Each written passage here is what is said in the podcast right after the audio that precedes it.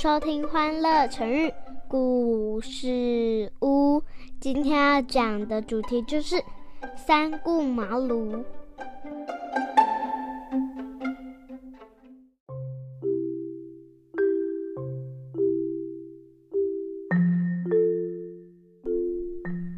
来来来，妈咪要开始说故事喽。在三国早期时，蜀国的君主刘备在建国初期大量的招募人才。有一次，一位大臣跟刘备说：“主上，臣听说隆中这个地方有一个才智双全的人，叫做诸葛亮。”主上如果能请他出来，对我们蜀国可说是如虎添翼呀。刘备听到这个消息后，便决定亲自带着兄弟张飞与关羽前去拜访诸葛亮。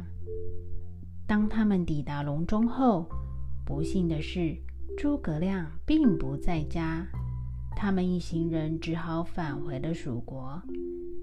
几天后，刘备决定再去一次到隆中拜访诸葛亮。这时候，张飞阻止了刘备：“大哥，您是如此尊贵的人，何必亲自去见诸葛亮？派底下的士兵去请他来就好了。”刘备生气地对张飞说：“诸葛先生的才华。”是值得我亲自去找他的。于是他又起身上路前往隆中，谁知道半路上竟下起了大雪，堵住了路，没有办法再前进了。张飞这时又对刘备说：“大哥，您看这雪下的那么大，我们还是回去吧。”等天气好一点再去隆中吧。但是刘备不听张飞的话，冒着大雪前往隆中，费了千辛万苦，他们终于来到了隆中。谁知道诸葛亮还是不在家。刘备的第二次拜访，依旧是没有见到诸葛亮。又过了几天。刘备准备第三次前往隆中拜访诸葛亮。刘备第三次来到隆中，诸葛亮终于在家了，只是他正在睡午觉。刘备不敢打扰他睡午觉，便站在门外等着诸葛亮起床。等了好几个小时后，诸葛亮终于睡醒了。他才将刘备等人请进家中。